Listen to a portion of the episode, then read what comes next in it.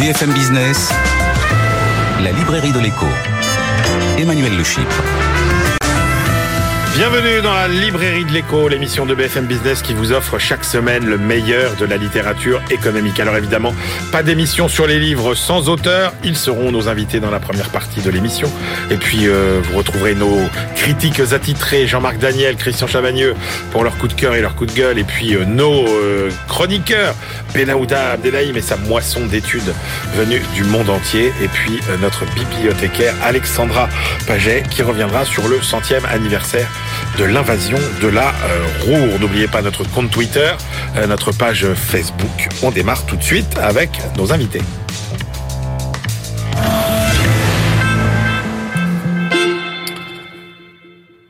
C'est à la grande histoire des impôts que nous allons consacrer cette librairie de l'écho. Quand ont-ils été inventés? Pourquoi ils n'ont cessé de se multiplier, de s'adapter en permanence à l'ère de leur temps? Ont-ils toujours été détestés? Pourquoi ils sont indissociables de la construction de l'État? Et puis pourquoi et comment aussi essaie-t-on euh, de leur échapper avec des pratiques plus ou moins euh, légales et avec quelles sanctions euh, à la clé? Réponse avec nos deux invités. Renaud Van Ruymbeck, bonjour. Bonjour. Renaud Van Ruymbeck, vous avez été pendant 20 ans juge d'instruction, vous avez traité certaines des plus grandes affaires financières mmh. de ces dernières années. On cite l'affaire Elf, les frégates de Taïwan, et vous publiez Offshore aux éditions Les liens qui libèrent, Offshore dans les coulisses édifiantes des paradis euh, fiscaux. Et puis euh, Eric Anso, bonjour. Bonjour. Vous enseignez l'histoire contemporaine à Sorbonne Université et vous publiez avec Jean-Luc Bordron Histoire mondiale des impôts, un titre ambitieux aux éditions Passé euh, Composé. On démarre avec vous, Eric Anso. Et qu'est-ce que j'apprends Qu'est-ce que j'apprends dans votre livre que le groupe ABBA aurait porté des tenues excentriques à paillettes pour des raisons fiscales. Et oui, l'impôt, le fisc sont décidément partout. En 1974, lorsque le groupe ABBA se présente en fait à l'Eurovision, on le sait depuis peu parce que l'un des deux chanteurs du groupe l'a, dévoilé euh, à un journal anglais il y a quelque temps. Eh bien, euh, ils ont revêtu ces fameuses tenues excentriques, car il se trouve qu'en Suède, lorsque vous portiez une tenue une seule fois, vous étiez exempté de paiement d'impôt sur ces tenues. D'où ces pattes d'Ève, eh ces paillettes, euh, des tenues d'abord en 74. Bon, Eric quand commence la grande histoire de l'impôt Alors on peut faire remonter l'impôt à 5000 ans c'est-à-dire à la naissance des premiers États. Hein, euh, les cités sumériennes, par exemple, en, Mésopotamie, ou bien encore l'Égypte pharaonique, ou bien encore le Péloponnèse des Mycéniens. Eh bien là commence à naître l'impôt. Alors, euh, est-ce qu'on peut, alors je sais que c'est ambitieux ce que je vous demande parce que c'est l'objet du livre, mais est-ce qu'on peut euh, euh, faire une espèce de fresque historique sur, est-ce qu'il y a des grandes séquences quand même, avec des moments de rupture qu'on peut qu'on peut comme ça décrire? Oui, disons que l'impôt à l'origine c'est un tribut qu'on prélève sur les peuples qu'on a vaincus. l'impôt est très lié à la guerre parce qu'il faut avoir des armées qui se tiennent, il faut construire des murailles pour protéger sa cité. donc c'est les premiers motifs, je dirais, de de l'imposition. Alors en Occident, cette imposition va régresser à partir du moment où l'Empire romain va s'effondrer euh, au 5e siècle après Jésus-Christ. Par contre, il va perdurer en Orient, dans des pays comme la Chine, euh, comme l'Empire perse. Et puis, il va renaître avec l'affirmation des États dits modernes et contemporains. On pense au royaume d'Angleterre, on pense au royaume de France au 12e, 13e siècle, avec l'apparition d'impôts comme la gabelle, comme la, la taille. Et puis, bien évidemment, une montée en puissance phénoménale au 19e et au 20e siècle. Pour vous donner une idée de cette montée en puissance, euh, les impôts représentent 10% du PIB, du PIB dans un pays comme la France à la veille de la Grande Guerre, de la guerre de 14-18. Et aujourd'hui, alors il est vrai que la France n'est pas forcément un modèle, mais ça représente 43,5% du PIB. Donc ce que vous dites, c'est que, euh, alors peut-être j'exagère, euh, je caricature un peu trop, il y a eu une relative stabilité dans l'histoire des taux d'imposition, et c'est vraiment au 19e que le, la pression fiscale augmente considérablement. Oui, il y a eu des hauts et des bas, davantage je dirais qu'une stabilité. Ça dépend du des règles ça a dépendu euh, de beaucoup de choses. Euh, on y reviendra tout à l'heure, des révoltes populaires également peut-être. Euh, mais ce, qui, ce qui est vrai, c'est qu'à partir du 19e siècle, on a un État qui a de nouveaux besoins. Parce que l'État va prendre en charge, c'est un phénomène que j'évoque dans un autre livre, la laïcisation et la sécularisation, va prendre en charge l'école, qui jusque-là relevait de l'Église, et ça, ça crée de nouveaux besoins, va prendre en charge la santé, puis vous avez toutes les infrastructures, mmh. avec le développement des routes, avec le développement des chemins de fer, tout ça coûte extrêmement cher, bien évidemment. Donc c'est l'impôt qui finance. Alors, je ne peux pas ne pas vous poser la question, euh, quelle est euh, le rapport euh, des, des, grandes religions avec l'impôt. Que disent les grandes religions sur l'impôt? Alors, dans tous les livres sacrés, l'impôt est évoqué. Ça, c'est fascinant. Les livres sacrés, ils remontent, pour certains d'entre eux, à plusieurs millénaires. Euh, prenons la Bible. Dans l'Ancien Testament et dans le Nouveau Testament, eh bien, l'impôt est, euh, est indiqué. La preuve, c'est que les Hébreux vont, les Juifs vont demander en fait à Jésus ce qu'ils doivent faire. Les Juifs à l'époque sont dominés par les Romains. À qui doivent-ils acquitter les impôts? Au temple ou bien aux occupants, c'est-à-dire aux Romains. Et vous savez tous, la formule est célèbre, Jésus a cette réponse, rendez à César ce qui appartient à César et à Dieu ce qui appartient à Dieu. Si on se tourne un peu plus tard vers le Coran, le Coran évoque également beaucoup les phénomènes de contribution, et dans les cinq piliers de la foi, le troisième d'entre eux, c'est ce qu'on appelle la zakat, c'est-à-dire l'aumône légale, qui est une forme d'imposition. Eh oui, eh oui. Euh, alors, euh, les questions fiscales. Est-ce que ce sont des questions euh, techniques ou est-ce que ce sont des questions philosophiques? Quand vous prenez par exemple le débat euh, impôt proportionnel, donc le même taux pour tout le monde, impôt progressif, c'est-à-dire euh, on vous impose plus sur les derniers euros gagnés que sur que sur les premiers. le débat impôt direct ou indirect, le débat beaucoup de petits impôts ou quelques grands impôts? Est-ce que c'est des choix philosophiques ou est-ce que c'est des choix techniques? Ah ben c'est les deux.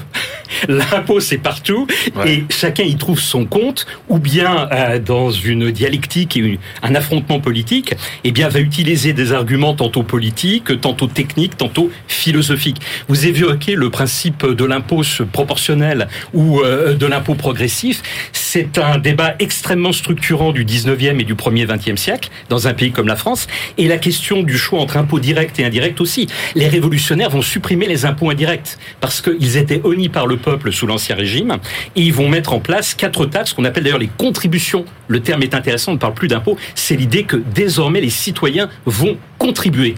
Euh, quelqu'un comme Adolphe Thiers, qui est un de nos grands hommes politiques du 19e siècle, disait pas d'impôt direct comme l'impôt sur le revenu en France, c'est contraire à la civilisation. Et ah nous sommes le peuple le plus civilisé.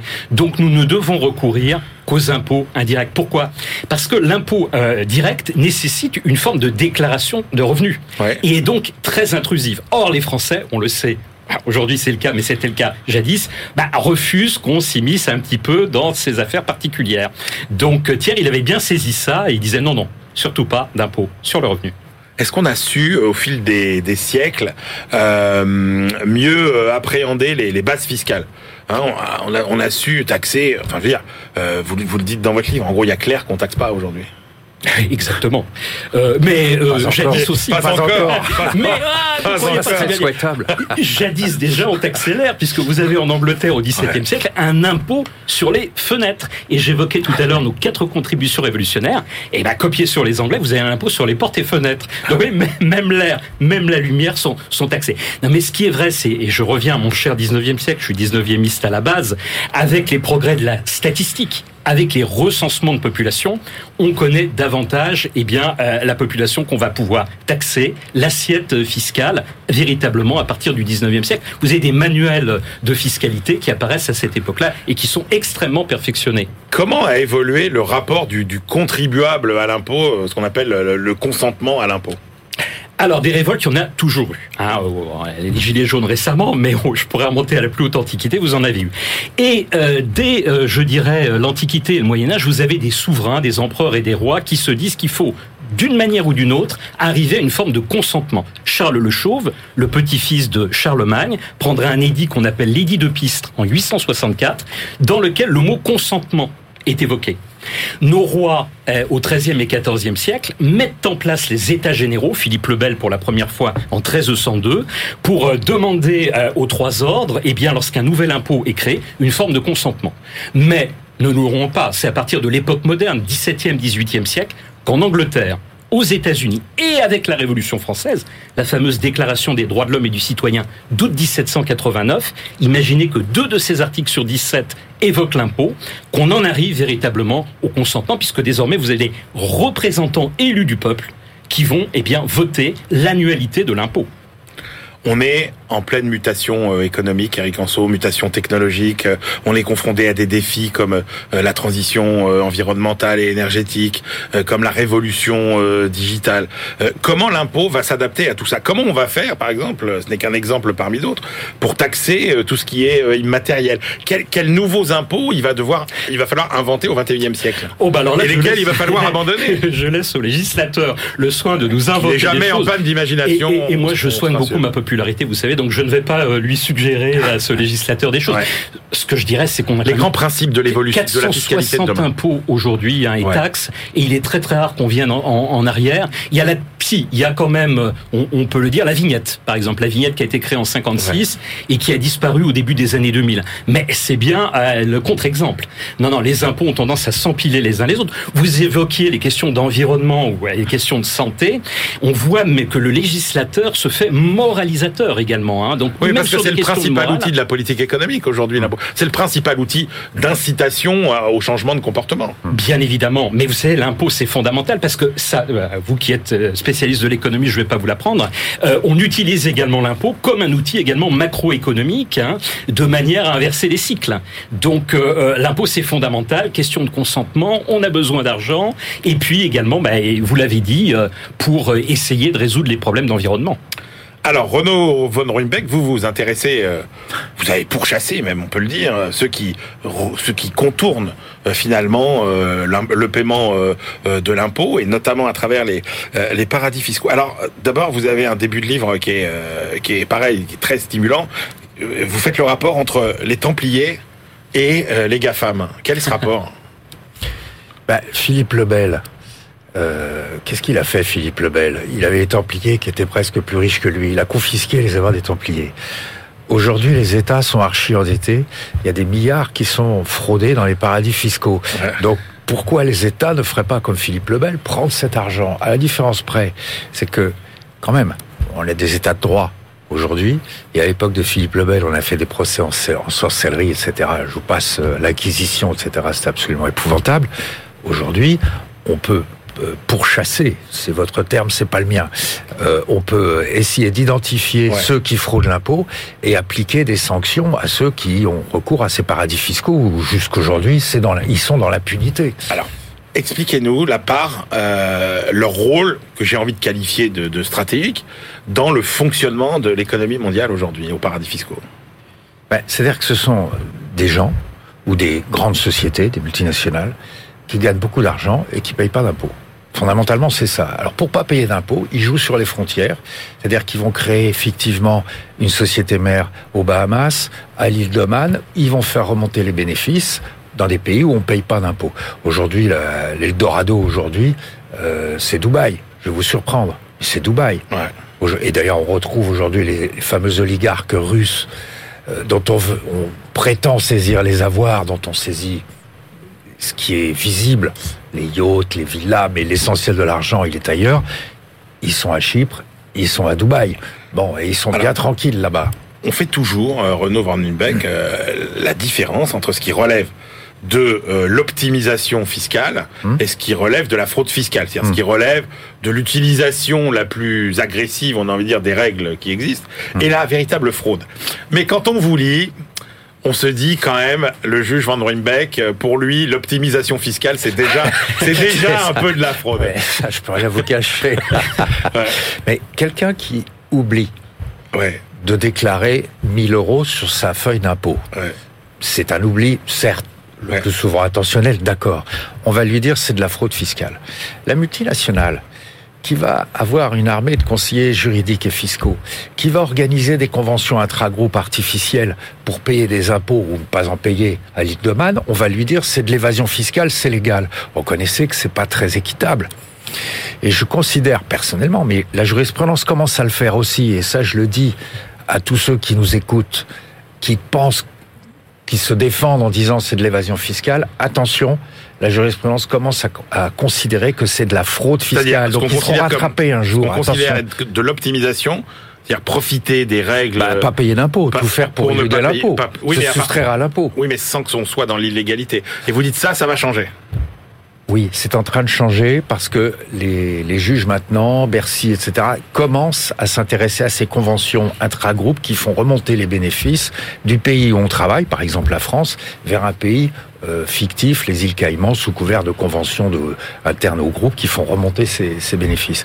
Et là, on commence à démonter ça et à se dire, ça demande du travail. Attention, c'est compliqué, mais on commence à se dire, attention, tout ça c'est artificiel, ce sont des manœuvres, on n'est pas loin de l'escroquerie pour moi et de la fraude fiscale. Renaud Van Ruybeck, on a l'impression quand même que, euh, enfin moi j'avais l'impression que euh, quand même il y avait des efforts qui avaient été faits ces dernières années euh, dans la lutte contre ces paradis fiscaux et qu'il y avait eu certains progrès qui avaient été faits sous l'égide de l'OCDE notamment. Vous, qu'est-ce que vous en pensez? Est-ce que, est-ce que oui, ça a progressé Je pense pas. Non, je pense pas. Gabriel Zuckman a cité le chiffre de 8000 milliards de fraudes qui sont fraudées ou évasions, etc., qui se baladent dans les dans les paradis fiscaux. Ils sont supprimés les paradis fiscaux bah, il y avait des listes qui avaient été. Oui, bah, les listes. Attendez, regardez qui a dans les listes. Quand on passe de la liste blanche à la liste grise, mm. vous signez une convention, une ou deux conventions internationales. Après, vous asseyez dessus, vous sortez de la liste noire pour aller dans la liste grise. C'est du fiscal washing, quoi. Oui, il y a de la bonne volonté derrière. C'est pas ce que je veux dire. Le CDE a quand même fait un travail important, etc.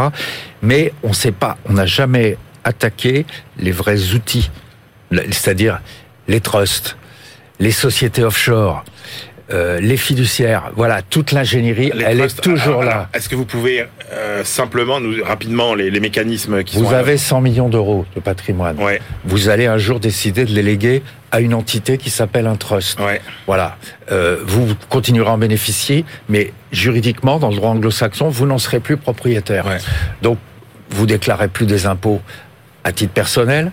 Si des créanciers ou des d'autres vous poursuivent ou la justice vous poursuit, vous direz l'argent il est dans un trust, il est dans une entité à part, il est pas à moi. Si c'est pas un instrument de fraude, qu'est-ce que c'est? Alors on vient vous répondre. C'est pour des successions, on y met des œuvres d'art. ça veut dire quoi? Ça veut dire qu'on ne, ne, subit pas la règle commune de, des successions. Est-ce que, euh, alors d'abord pour vous, il y a combien de paradis fiscaux aujourd'hui? Euh, c'est quoi les plus grands paradis fiscaux? Et est-ce qu'ils ont tous Comment on devient un paradis fiscal? C'est quoi l'histoire d'un paradis fiscal? Par opportunisme. Ouais. Au début, il y avait. Mais quel est le point commun entre parce que vous dites, il y a, moi j'étais frappé de voir. En fait, il y a plusieurs logiques. Il y a ce que j'appellerais la logique des îles et la logique des capitales. J'ai envie de dire. Oui, c'est ça. Il y a Londres, euh, il y a euh, la Suisse, le Luxembourg, euh, Singapour. Voilà. Et... voilà. Et à côté de ça, vous avez des îles de pacotille. Alors tout ça, c'est complémentaire. Prenez les. Ah, c'est complémentaire. Oui, c'est-à-dire les paradis fiscaux sont pas forcément concurrents. Ah, les, les, gros le sont entre eux ouais. et les, les îles de pacotille le sont entre elles. Mais vous êtes la Suisse, vous organisez une fraude fiscale, vous avez besoin de société offshore. Donc vous allez acheter une société au Panama. Donc ces îles vont vous fournir des sociétés bidons, appelons les choses qui sont des sociétés écrans, que vont utiliser les, les, grands fraudeurs qui, eux, se, sont traités par ces capitales, comme vous dites, de la fraude fiscale. Donc il y a une complémentarité. Ils achètent ces sociétés offshore. On achète une société des BVI, on achète une société panaméenne. 20 000 dollars, peut-être 20 000 euros, vous avez une société euh, panaméenne et vous allez ensuite dans les capitales, vous avez un gérant qui va vous ouvrir des comptes, non pas à votre nom, mais au nom de ces sociétés euh, offshore dont vous êtes le bénéficiaire. Alors, euh, on a parlé des, des, structures, et puis ce qui est fascinant aussi, c'est tous les tous les acteurs. Hein, oui. Tout le monde, oui, c'est un monde qui, qui, gravite autour de, de, de, de ces paradis euh, fiscaux. Est-ce que vous pouvez nous brosser quelques quelques portraits de gens qui sont euh, des chevilles ouvrières cruciales dans ces mécanismes des oui, paradis bah, fiscaux? Les fiduciaires. Vous les avez en Suisse, au Luxembourg, au Liechtenstein. Maintenant, elles se développent aussi. C'est quoi les fiduciaires? C'est des sociétés de conseil qui vont gérer vos fonds avec un secret bancaire. Voilà, ouais. en gros, avec un secret Et sur eux. Bien sûr, ouais. bien sûr, mais qui n'ont pas qu'une activité. Euh, je vois pas le mal partout. Hein, euh, oui, je vois que vous me regardez, l'air de dire, il voit le mal partout. Non, non, mais non. je cherche mais, à comprendre mais, mais, mais, une fiduciaire va gérer 90% de capitaux euh, qui ouais. payent leurs impôts normalement, et puis peut-être 5 ou 10%. Mais un jour, ça se passe comment? C'est-à-dire qu'on a un bon client, puis on va lui dire. Bah, attendez, quand vous avez un dictateur, a... oui, voilà, qui a, voilà, vous avez un dictateur qui a 3 milliards ouais. de dollars, qui vient vous dire, vous pouvez me les placer, vous pouvez me les gérer, etc. 3 milliards sur un seul client vous êtes banquier, vous allez quand même réfléchir à deux fois avant de lui mettre d'or. Bon, donc on va trouver des solutions qui vont préserver les apparences, c'est-à-dire qu'on aura rempli tous les papiers, etc. Mais comme il y aura des prête-noms, des sociétés offshore, des montages très compliqués, on verra pas que c'est le, le, dictateur. Donc il y a une ingénierie qui est fournie par ces gérants de fortune, par ces fiduciaires. Ce sont celles qui sont à la tête de ces Alors, organisations. Concrètement, les clients entre guillemets des paradis fiscaux, bon, il y a euh, allez les petites fortunes un peu un peu malhonnêtes. Oui, mais il n'y a pas que ça. Euh, J'allais dire, il y a ça. Il y a l'évasion fiscale, la fraude fiscale. Ok, mais vous avez aussi des escrocs. Vous avez aussi des corrompus. Vous avez des trafiquants de drogue. Oui, c'est ça. C'est là où je voulais en venir. Il y a, voilà. il y a derrière, il y a toutes les mafias aussi. Mais oui, mais moi, c'est là-dessus que j'ai travaillé. Ouais. J'ai pas travaillé sur la fraude fiscale proprement dit, à part les escroqueries à la TVA, à la taxe carbone, qui là sont des escroqueries. Mais il y a, c'est en, en instruisant ces affaires-là que je me suis aperçu qu'il y avait des outils qui en réalité étaient banalisés parce qu'ils étaient utilisés par beaucoup d'acteurs de notre vie économique. Et vous vous dites, finalement, il n'y a a pas grand-chose qu'à changer. Ça évolue tout doucement, mais c'est comme le climat. Vous avez vu, euh, on n'a jamais émis autant de, de carbone que, que l'année dernière. Et pourtant, hmm. on est à la COP 27. Hmm. Bon, bah là, c'est un peu pareil. Mais euh, ouais, quand on vous lit, on se dit quand même. Euh, est-ce que est-ce que le combat des, des, des, des juges il est, il est pas euh, perdu d'avance quoi? Est-ce que non c'est jamais perdu. Est-ce que les, les, les est-ce que les les les les, est-ce que vous pensez que Don Quichotte les combats de Don Quichotte étaient perdus d'avance? Moi, je suis convaincu que non. Donc, vous voyez, c'est ce qui nous sépare. Ah ouais, ah ouais mais alors là, alors là, alors là laissez-moi exprimer, laissez-moi exprimer quand même une grande inquiétude, vu, la santé mentale de Don, de Don Quichotte. Euh, non, mais est-ce qu'on pourra arriver hein, Mais la question, c'est même, est-ce que il euh, n'y euh, a pas trop de gens qui ont intérêt à ce que finalement ça continue comme ça Bien sûr. Mais c'est tout le problème. Mais est-ce que c'est tolérable? Est-ce qu'il est acceptable que ceux qui gagnent le plus payent pas d'impôt alors que vous l'avez rappelé tout à l'heure, il y a un impôt qui existe théoriquement pour tout le monde? C'est pas acceptable. Le citoyen qui a accepté ce sport national qui a existé pendant des années, je pense pas qu'aujourd'hui il accepte ça. L'impôt finance quand même les hôpitaux. Vous allez à l'hôpital, c'est gratuit. Bah oui, bah oui, mais il faut de l'argent. Oui, mais il y a une forme de schizophrénie puisque vous voyez aussi que les, euh, attendez, au sein de l'Europe, quand même, enfin, je veux dire, on a des vrais paradis fiscaux. Alors, on, hum. peut, on peut essayer de se montrer vertueux, mais quand hum. vous avez le Luxembourg euh, euh, à l'intérieur, très bien. Quand aux États-Unis, vous avez le Delaware, hum. qui est euh, aussi un, un paradis. mais est-ce qu'il faut rien faire pour autant? Non, non, d'accord. Mais ce que je veux dire, c'est qu'il y, a bah. quand même cette schizophrénie qui, finalement, fait que on se dit, est-ce que les grands dirigeants de ce monde, ils ont finalement envie que ça avance, quoi?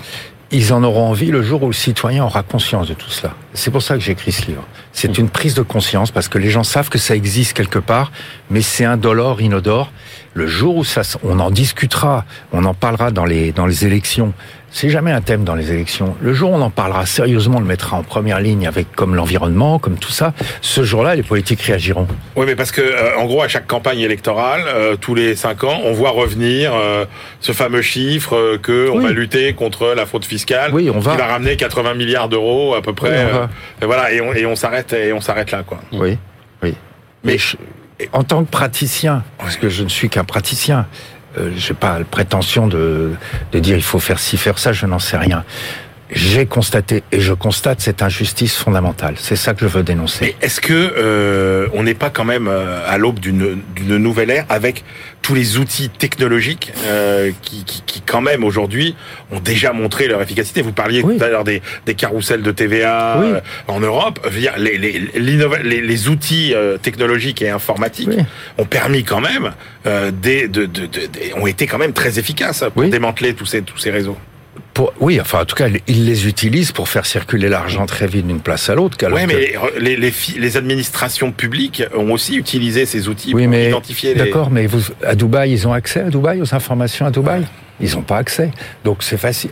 Au sein des États, c'est hyper, on est hyper réglementé, même peut-être trop réglementé. Par contre, dès qu'on passe les frontières, on n'a plus de pouvoir. Il suffit de tomber sur un trou noir et c'est fini on peut, on peut clore l'enquête. Ah oui, c'est ça. Ah oui, dès, dès qu'il y a un maillon qui manque. Bah oui, parce que c'est une chaîne. Et moi, si je suis une fiduciaire un petit peu avisée, ou avec un petit peu d'expérience, je vais vous faire un circuit où jamais personne ne pourra s'y retrouver.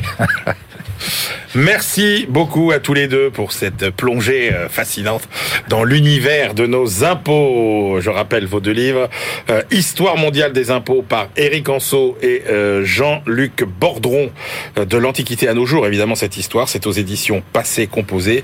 Et puis, le dernier guide du juge Van Ruynbeck pour échapper aux impôts et utiliser les paradis fiscaux. bah, non, je rigole, mais c'est, on apprend énormément de choses sur le fonctionnement de ces paradis fiscaux.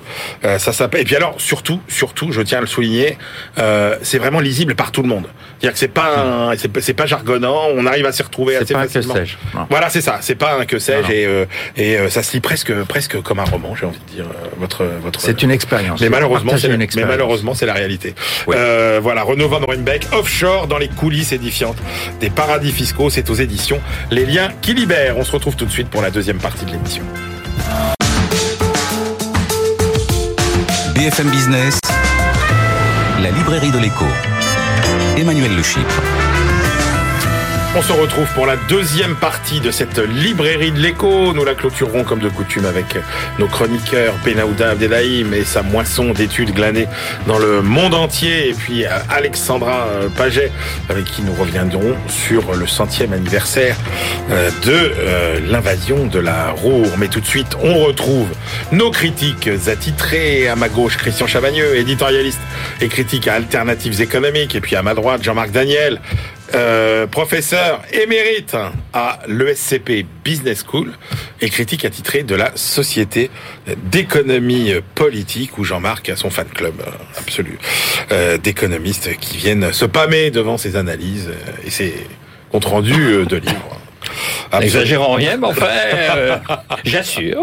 Voilà, il assure, Jean-Marc, comme vous assurez la librairie de l'écho. On commence avec le choix de euh, Christian euh, Chavagneux, Le mythe de l'entrepreneur par Anthony Galouzo. C'est aux éditions Zone.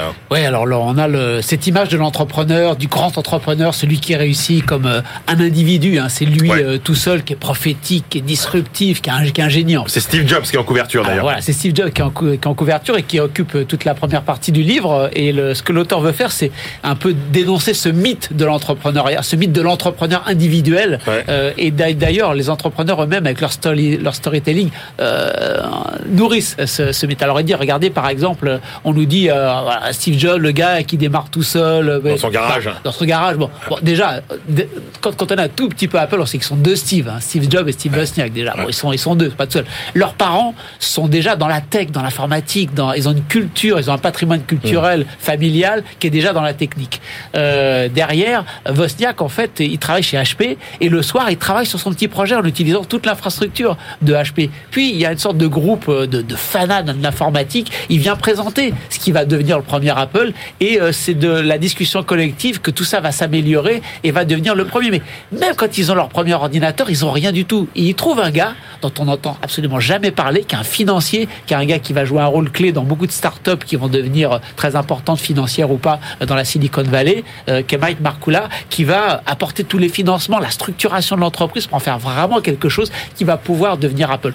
On invisibilise beaucoup des raisons eh du succès. Le patrimoine familial, les financiers, l'État, ils sont en pleine période de, de, de, de commande publique, les brevets, toute la technologie qui vont pouvoir, une partie de la technologie qu'ils vont pouvoir utiliser vient de la commande publique étatique. Bill Gates avait dit à un moment donné, euh, je suis né, je suis né à la bonne période, vous me mettez en plein milieu de l'Afrique, j'aurais rien fait. Ils sont tous nés, tous ces grands entrepreneurs, un peu avant, après, un peu après les deux années 50, qui est la super période en fait pour être un entrepreneur euh, dans la tech. Les ouvriers complètement invisibilisés. N'oublions pas les camps de travail de Foxconn qui font aussi, qui contribuent aussi au succès d'Apple. Bref, toute la première partie du livre essaie de rendre visibles toutes les parties invisibles euh, qui sont liées autour de l'entrepreneuriat. Est-ce que c'est nouveau? Non, nous dit l'auteur. Regardez, à la fin du 19e, en fait, c'est au moment de Darwin que le capitalisme américain commence à construire ce mythe de l'entrepreneur en disant l'entrepreneur qui réussit, c'est celui qui dans la jungle capitaliste est le plus fort, le plus intelligent, le plus beau, etc. Dès la fin du 19e, dès le début 20e, il y a les fameux Crackers. On a parlé d'Ida Tarbell et de Rockefeller il y a quelques temps avec, euh, avec Jean-Marc. Ces journalistes d'investigation qui vont montrer qu'il y a la politique d'accaparement, qu'il y a de la politique de sabotage des concurrents, la sabotage de l'État. C'est comme ça aussi qu'ils vont, euh, qu'ils vont réussir jusqu'à la fameuse expression de, de baron voleur. Enfin, l'auteur à la fin nous dit est-ce que c'est typique d'une économie libérale, le fait de glorifier ces entrepreneurs? Il dit pas du tout. Même dans les périodes non libérales, on glorifie les entrepreneurs, c'est juste que les gens aiment bien glorifier les grands hommes.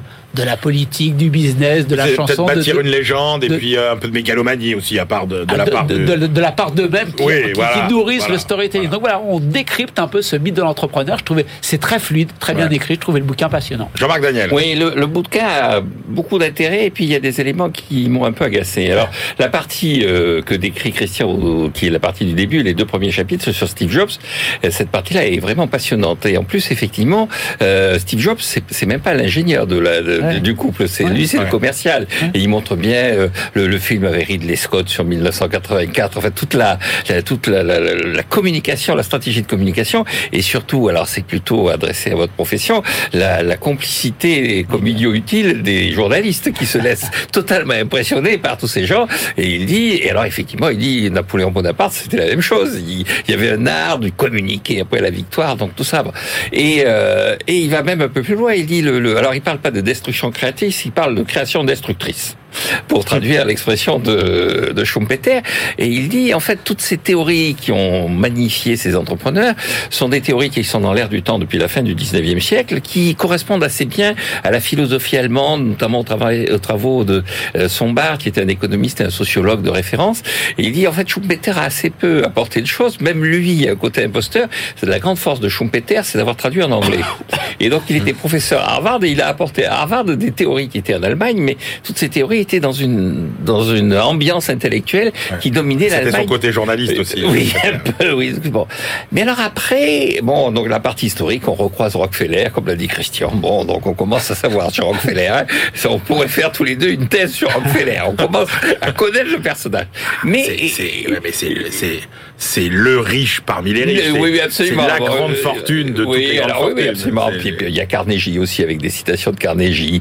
Il y a, il y a euh, euh, Franklin, il, il, prend son, Benjamin Franklin prend sa paire de claques au passage. Mais euh, ce que j'ai trouvé un peu désagréable, c'est le, le, côté un peu euh, post-sociologie de Bourdieu, c'est-à-dire il n'y a pas de mérite, on est prédéterminé, vous réussissez jamais que ah parce que vous êtes bien né, parce que vous êtes là au bon moment, parce que il y a quand même des gens qui, à un moment donné, alors Steve Jobs, c'était pas un ingénieur, c'était un opportuniste, mais enfin, il, il a quand même eu euh, une forme de génie. Une forme de génie. Ah Et donc la, la contestation, le, alors c'est assez américain ça. Lui, il dit effectivement, euh, euh, finalement, Schumpeter, c'était jamais que des idées à la mode en Allemagne. Euh, bon, là, c'est un peu des idées à la mode aux États-Unis. Maintenant, on n'a plus de mérite. La méritocratie, c'est quelque chose qu'il faut condamner. Ça, ça m'a un peu agacé. Allez, on passe à votre choix, Jean-Marc Daniel, euh, le nouveau livre de François Mickey Marty aux éditions de l'Aube. Ça s'appelle Les nouvelles fractures de l'humanité. Oui, alors c'est un livre euh, ambitieux, érudit, et alors euh, on disait que le livre précédent était passionnant. Lui, il est vraiment passionnant. Alors c'est un livre très très bien construit. L'homme en question, donc, c'est de dire que jusqu'au Moyen Âge, ce qui était au centre, c'était les dieux, Dieu et tout ça. Et puis à partir de la Renaissance, on commence à voir apparaître une sorte de théorie de l'homme, de vision de l'homme, de constitution d'une société autour de la notion d'homme. Donc il dit bien d'ailleurs que dans son livre, il a utilisé homme en tant qu'être humain avec une majuscule et homme en tant qu'opposition à, la femme avec une minuscule. Et donc il dit donc il y a eu la Renaissance, il y a eu euh, les Lumières, il y a eu l'arrivée avec la révolution industrielle de l'Homo economicus et maintenant la révolution technologique va faire apparaître une nouvelle vision de l'homme et donc on rentre dans le transhumanisme, c'est-à-dire la Renaissance, les Lumières, c'était l'humanisme et là maintenant on est dans le transhumanisme. Alors, il y a tout un tas de considérations sur l'homme augmenté. Et, et, alors, il fait, il dit ça, ça va générer de nouveaux conflits, deux types de conflits. D'abord, l'homme technologique, l'homme tech, comme il dit, va avoir l'homotech qui remplace l'homo economicus, va avoir des rivaux, des concurrents. Il identifie six personnages, six types d'hommes qui pourraient être ses rivaux. Et puis, ça va faire des conflits géographiques. Il y a le lieu par excellence de l'homotech qui est la Californie, et le lieu par excellence de l'opposition qui va être la jeunesse africaine. Et donc il dit, il y a une espèce de conflit potentiel qui va se développer. Donc l'homotech est... Euh, a vocation à s'imposer, simplement il va se heurter, pour des raisons géographiques et des raisons euh, de, structure sociale, à tout un tas d'oppositions. Donc euh, l'enjeu, c'est de donner à l'homotech une légitimité suffisamment grande pour qu'ils ne deviennent pas euh, soit le perdant de l'histoire, soit le monstre de l'histoire. Donc il y a une analyse assez fine. Évidemment, il n'y a pas de conclusion pratique très très immédiate, mais euh, c'est une et c'est une vision que j'ai trouvée assez originale, même si ça le transhumanisme. Alors il y a beaucoup d'auteurs qui sont cités, donc euh, il n'est pas forcément non plus euh, dans une originalité totale, mais il y a une forte originalité malgré tout dans l'approche du problème. Christian Chavagneux. C'est un livre en trois parties en fait. Euh, pourquoi on parle du transhumanisme? Parce que euh, et pourquoi le transhumanisme fait autant parler de lui? Parce que c'est la réponse à notre crise existentielle. Et donc toute la première partie, c'est l'homme est en crise existentielle. Alors j'avoue que je vais rester diplomate. Cette première partie ne m'a pas convaincu, on va dire pour le dire poliment. Pourquoi? Euh, Parce que cette crise existentielle, elle serait typique de notre période actuelle. Bah, lisez les bouquins de philo, y compris chez les Grecs et les Romains. Lisez le roman, le, roman, pardon, le, travail de Jacques Le Goff sur l'invention du purgatoire. La crise existentielle et comment on peut y répondre, c'est, c'est, c'est multimillénaire. C'est pas spécifique de notre de notre période. Dans notre période, qu'est-ce qui pourrait la nourrir? D'abord les sciences humaines. Alors Pierre Bourdieu est devenu Michel Bourdieu. Je pense que l'auteur est pas très très familier avec euh, les sociologues et l'ensemble des sciences humaines. Mais pourquoi les sciences humaines sont destructrices et nous créent de l'angoisse Emmanuel, bah, c'est parce que la famille, le travail, euh, la religion, tout ça, les sciences humaines, bah, essaye de les décrypter et de faire voir que derrière euh, ces, ces monuments euh, sociaux, bah, il y a peut-être des rapports de force.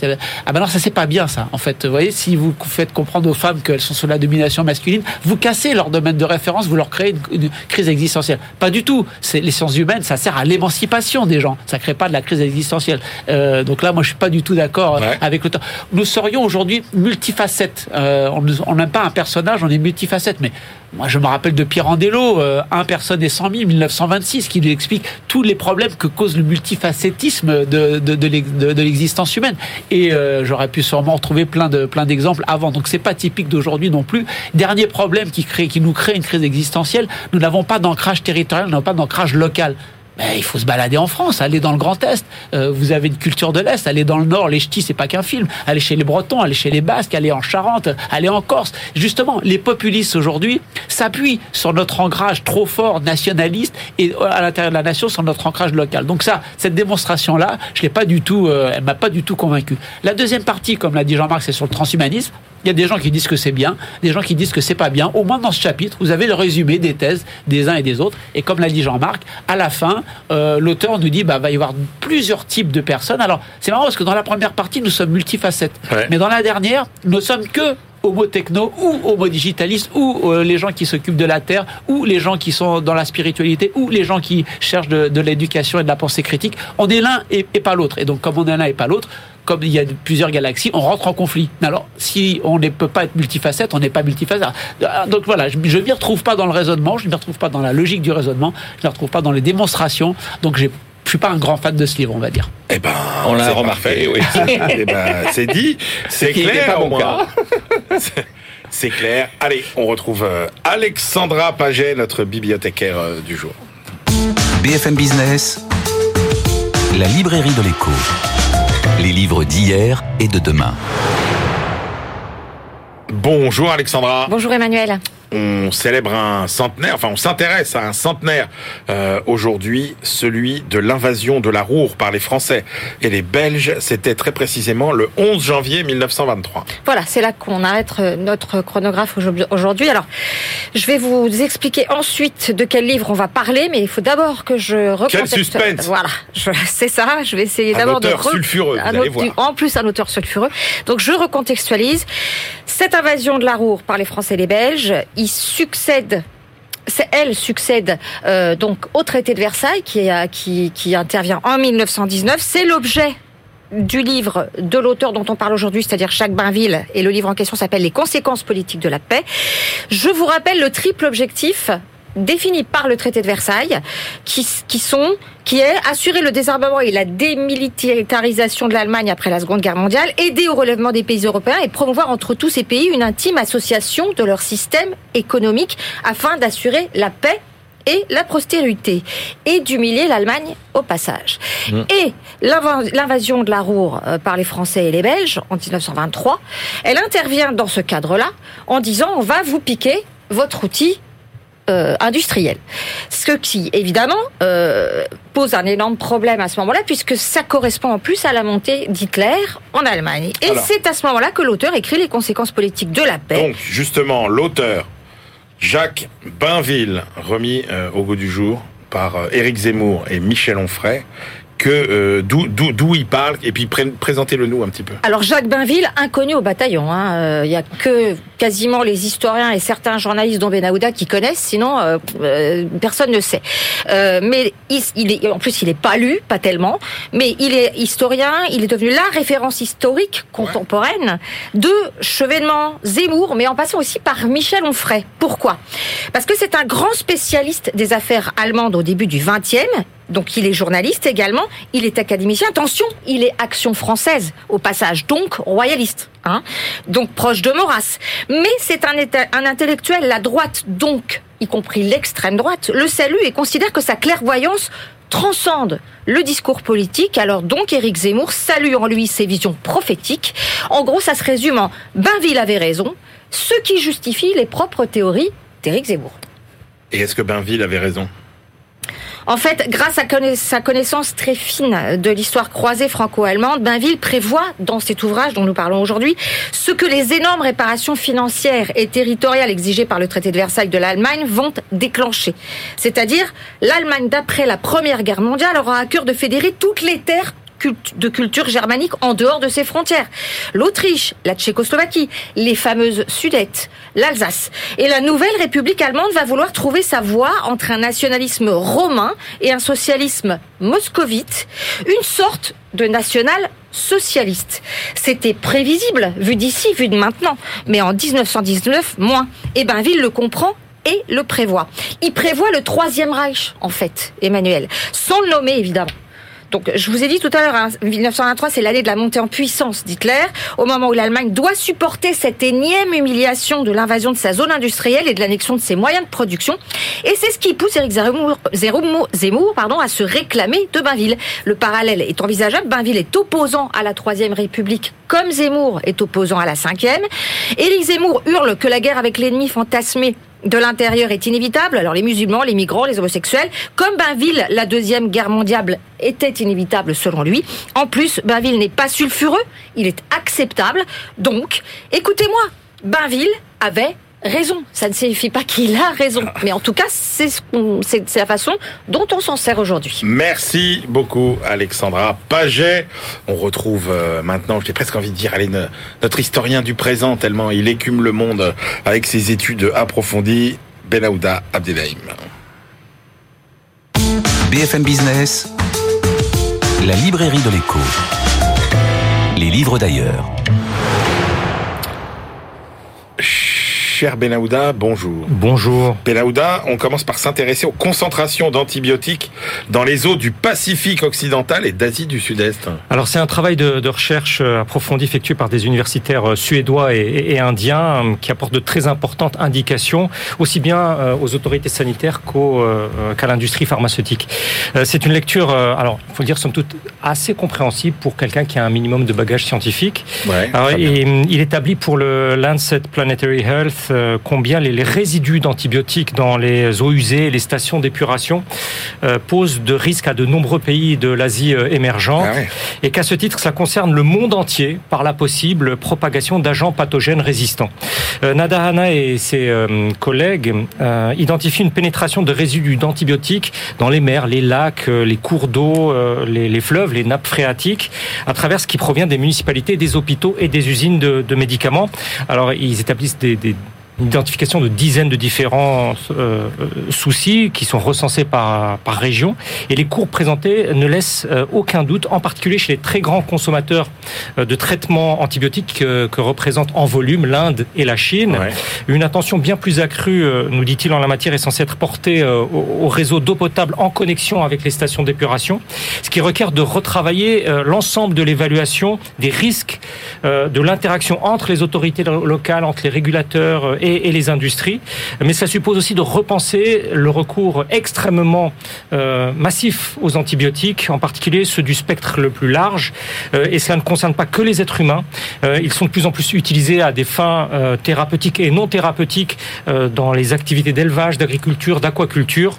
les listes d'observation particulières de l'Union européenne sont mises par ailleurs en exergue par les auteurs comme une forme de, vigilance plus marquée et comme une sorte de, chemin à suivre. On part au Brésil ensuite, euh, Benahouda, au moment où Lula revient au pouvoir un article qui souligne l'insoutenabilité de la politique économique au Brésil dans les années 2000. Oui, dans un contexte d'extrême tension, ce retour au pouvoir de Lula et Luis Inácio Lula da Silva, euh, c'est un travail d'analyse euh, économique où on se replonge dans la première période euh, d'exercice du pouvoir par cette figure de la gauche latino-américaine et d'ailleurs de la figure de la gauche mondiale. Un chercheur de l'Institut brésilien d'économie de Rio de Janeiro, le FGV, entend démontrer que la rechute euh, qui a suivi son premier passage à la tête euh, de l'État quelques années plus tard ne saurait être attribuée au seul choc euh, exogène, au seul choc extérieur financier. Samuel Pessoa qui reprend un à un les, paramètres de croissance, d'inflation, de taux de change et, d'emploi durant ces années 2000 si prometteuses. Et il estime à partir de là que les salaires dans son pays à cette époque ont augmenté bien au-dessus de la progression de la productivité du travail au Brésil. D'après son analyse, la hausse des prix des biens euh, brésiliens non échangeables euh, à l'échelle internationale était en principe compatible avec l'évolution euh, des paramètres du paramètre essentiel qui est le taux de change du réal. Mmh. Et entre 2005 et 2014, nous dit-il, c'est-à-dire aussi sous une partie du, du, mandat de Dilma Rousseff, qui a été la vice-présidente de Lula da Silva, les exportations sont passées d'un excédent de 4,3% du produit intérieur brut à un déficit de 3,7%. C'est un retournement extraordinaire, 8 points de produit intérieur brut, qui dit beaucoup euh, d'après l'auteur, du degré élevé d'artificialité de la politique économique de l'époque, euh, la gestion d'un budget fédéral qui n'a pas été conforme à une nécessité de s'appuyer euh, sur les belles années d'essor de l'activité économique. Samuel Pessoa écrit alors ceci, quand le temps des vaches grasses sont passés, nous n'étions pas préparés à affronter ceux des vaches maigres. Pour lui, le Parti des travailleurs de retour aux manettes doit en tirer tous les enseignements et songer maintenant à rendre soutenable à long terme euh, les perspectives d'une reprise euh, économique pour euh, espérer sortir enfin le pays du piège du revenu intermédiaire. Et on s'intéresse enfin, Ben Aouda, aux jeunes qui parient en Irlande. Oui, euh, c'est le SRI, euh, l'Institut de recherche économique et sociale de Dublin, qui vient de sortir euh, des éléments très intéressants sur une explosion des paris en ligne au sein de la jeunesse irlandaise. Greta Mohan et son collègue ont compilé, analysé les données auprès de 4500 personnes. Ils ont été suivis entre leurs 17 ans et leurs 20 ans. En aussi peu de temps, on voit que cette activité de loisir euh, a été multiplié par 4 et cela se révèle bien plus marqué euh, auprès des hommes. Euh, à 20 ans, ils sont pratiquement 16% à jouer régulièrement à des jeux d'argent en ligne, avec euh, les différents risques euh, déjà clairement identifiés que cela induit. une corrélation statistique très instructive, frappante, est établie ici avec la pratique d'un sport collectif. Un jeune Irlandais qui joue par exemple au, rugby ou au football est presque trois fois plus susceptible ah de parier de la sorte que ceux qui pratiquent un sport individuel ou qui ne font tout ah simplement pas de sport. les auteurs expliquent que les résultats de cette analyse empirique soutiennent l'idée d'effet d'entraînement mmh. euh, en termes de comportement dans dans le sport collectif, euh, pour ne pas dire un effet moutonnier, une forme de norme sociale qui s'installerait euh, par ce biais spécifique. L'équipe euh, constitue, je cite, un forum approprié eh pour discuter de la sensibilité au pari d'argent, donc. Et cette étude. Les paris de vestiaire. Exactement. Et il faut faire comme les autres. Et cette étude devrait être perçue, écrivent-ils, comme une preuve d'une nécessaire adaptation de la régulation dans le domaine des jeux de hasard, mais aussi de la pratique sportive chez ces amateurs qui sortent de l'adolescence. Et il y a deux textes législatifs euh, qui sont en cours de, débat en Irlande. Ah ouais. Passionnant. Merci beaucoup, Benahouda Abdelhaim. Allez, c'est l'heure de nos ultimes choix. BFM Business, la librairie de l'écho. Les livres de la dernière minute. Christian Chavagneux, quelle est votre euh, dernière sélection pour aujourd'hui? Le temps des féminismes, un livre de Michel Perrault, la grande historienne des femmes et des féministes et des féministes qui qui, euh, qui rend visible la part de la femme dans l'histoire, ce que malheureusement l'histoire écrite par les hommes pendant des années, des siècles et des siècles n'a pas n'a pas fait. C'est un témoignage sur sa vie d'historienne. Elle dit je suis historienne et féministe parce que l'histoire n'est pas au service d'une cause, que ce soit le féminisme ou une autre. Euh, elle nous dit il faut reconnaître que le féminisme est pluriel. Il n'y a pas un féminisme, il y en a plusieurs. elle met en avant à la fois les femmes qui ont pu être transgressives et qui se sont dit on va se battre, et celles qui sont des juristes qui font inscrire dans la loi le fait que les femmes ont autant de droits que les hommes. La, la fin est plutôt optimiste. Elle dit j'ai l'impression qu'on rentre dans un monde où euh, il y a une reconnaissance de la mixité, où il y a une parité sur le pouvoir des hommes et des femmes. Attention, il faut être vigilant, mais on a l'impression qu'on va dans le bon sens. Tout le livre est un livre remarquable, passionnant, qui aide à réfléchir sur la place des hommes et des femmes dans la société. Une grande historienne des femmes qui nous livre un témoignage. Je trouvais ça vraiment remarquable. Ah ben, vous nous faites envie, vous nous donnez envie de le lire. Euh, Christian Jean-Marc Daniel, votre Alors dernier choix. Le, le repère qui est un repère un peu traditionnel qui paraît tous les ans sur l'économie de l'Afrique. Donc c'est l'économie africaine 2023, l'agence française de développement étant le, le maître d'œuvre de l'opération. Et euh, quoi de neuf? Alors quoi de neuf? Alors bon, au tout début, il y a une présentation de la situation économique de l'Afrique, euh, donc ça c'est c'est factuel, c'est professionnel. Il y a deux chapitres que j'ai trouvé particulièrement intéressants dans cette dans ce repère, celui sur le les conséquences du changement climatique en, en Afrique et en particulier sur la montée des eaux. C'est-à-dire que et ce qu'ils disent bien, c'est que Abidjan et Alexandrie sont directement menacé à relativement court terme si la tendance actuelle se maintient. Ensuite, ce sera Lagos. Mais il y a, des, villes qui sont à la fois des, des, mastodontes, des métropoles gigantesques et avec un héritage historique incroyable comme Alexandrie qui pourrait comme ça être rayé de la carte. Donc c'est euh, un cri d'alarme assez intéressant et assez bien argumenté. Et puis un autre cri d'alarme, c'est sur l'insécurité alimentaire. L'Afrique reste encore une zone de disette, voire de famine. Et apparemment, de ce que dit l'auteur de l'article, c'est que on ne voit pas d'amélioration à court terme. Donc euh, là, il y a un vrai enjeu et donc euh, si ça permet de prendre conscience des problèmes de l'Afrique, c'est un livre qu'il faut avoir à portée de main. Merci messieurs pour ces choix très riches et passionnants. C'est la fin de cette librairie de l'écho. On se retrouve la semaine prochaine et d'ici là, bien évidemment, bonne lecture.